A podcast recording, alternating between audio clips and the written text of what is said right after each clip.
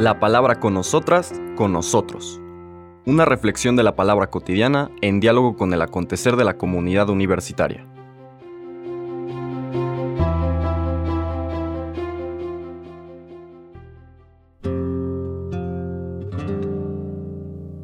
Hola, buenos días. Bienvenidas, bienvenidos a la palabra con nosotras, con nosotros. Este miércoles 31 de enero de la cuarta semana del tiempo ordinario, el Evangelio de Marcos ya en el capítulo 6 nos presenta la continuación de esta exposición que nos va haciendo Marcos del misterio del Señor Jesús. Desde luego que el pasaje que vamos a escuchar de los versículos 1 al 6 está vinculado a los pasajes anteriores. Recordemos, en el lunes veíamos que ante la llegada del Señor al entorno eh, pagano, al mundo no judío, la presencia de Jesús es la única, el Señor Jesús es el único que es capaz de exorcizar al mundo pagano de la legión de divinidades, de presencias, de etcétera, opresoras, demoníacas, según nos lo presenta el término, en el sentido de aquellos que les distraen, que les mantienen en la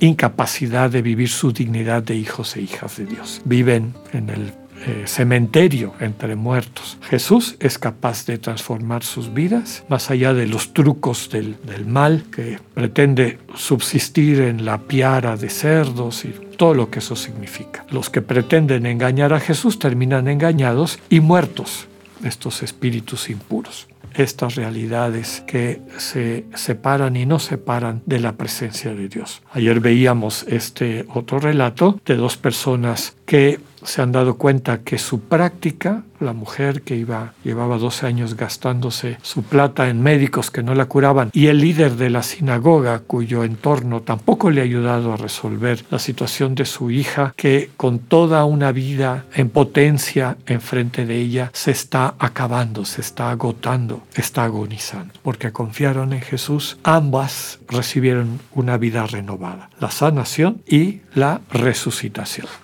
Ahora vamos a ver el contraste. Es algo que constantemente hace Marcos. Nos presenta una cosa y nos pone lo opuesto para que veamos precisamente ese contraste. Es lo que encontramos en estos versículos 1 al 6 del capítulo 6 de Marcos.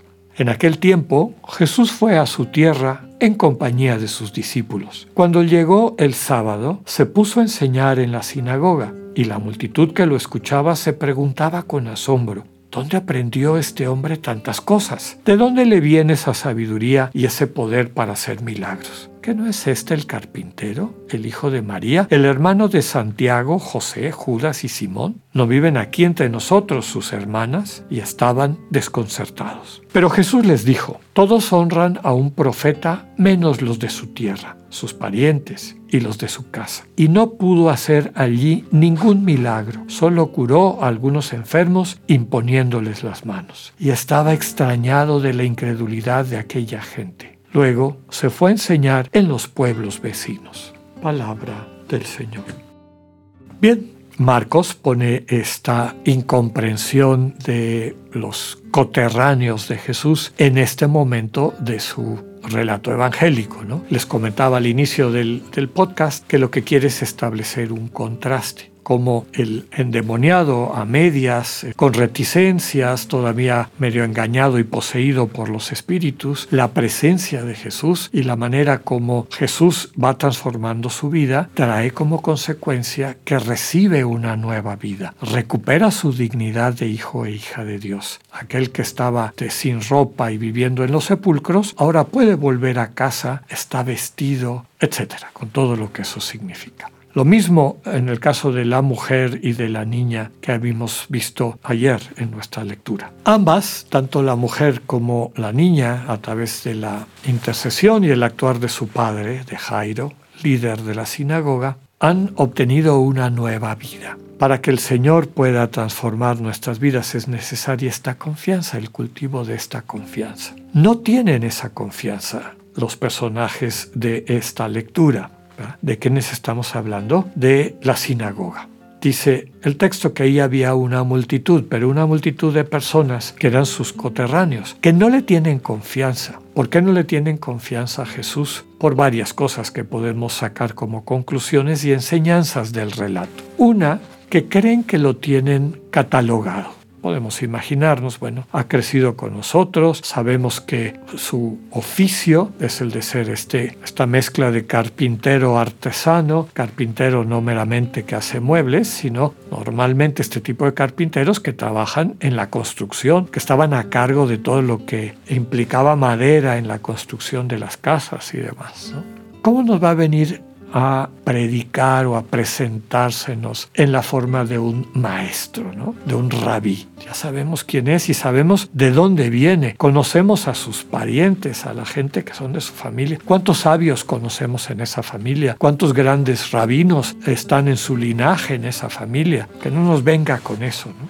Bien, dice que estaban desconcertados, desconcertadas. No sabían qué hacer. El Señor les subraya que ese tipo de actitudes, el creer que tenemos a la gente catalogada, trae como consecuencia que muchos que vienen en nombre de Dios en nuestra cotidianidad, desde luego el Señor Jesús en primer lugar, pero diríamos todas las personas recordemos que el profeta es el mensajero de Dios, todas las personas que en nuestra cotidianidad podrían constituirse en mensajeros y mensajeras de Dios, a veces perdemos esa oportunidad porque estamos bloqueados por esos estereotipos, por esas etiquetas que les asignamos. Aquí la invitación es a mantenernos con una actitud de pues, dejarnos sorprender por las maneras como Dios puede actuar, transformar, llevar a bien la vida de otras personas.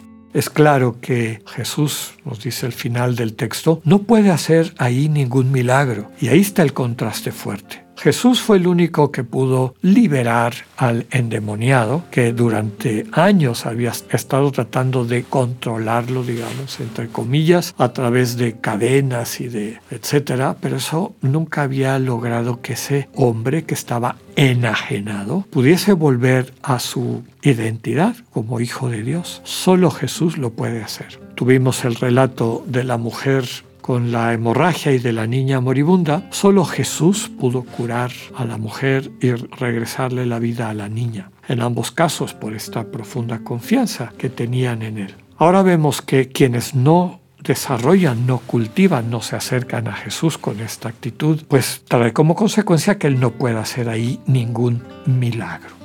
Recordemos que cuando el texto habla de lo que se traduce como milagro, no tiene tanto el sentido que tenemos nosotros de algo sobrenatural, así extraño, como que rompe el contexto de la realidad, sino literalmente se traduce como una fuerza, como una energía de Dios.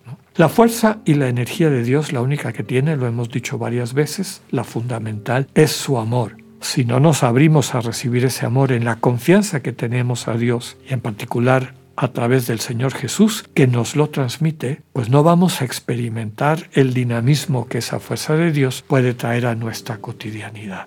Nos dice el texto que solamente a quienes tuvieron, aunque sea un poquito de esa confianza, pudieron experimentar la manera como Jesús, su presencia, cambió sus vidas. Pidámosle al Señor la gracia de que podamos crecer en nuestra confianza en Él para así poder también constatar la forma como siempre nos va sanando, redimiendo, potenciando. Que tengan un buen día, Dios con ustedes.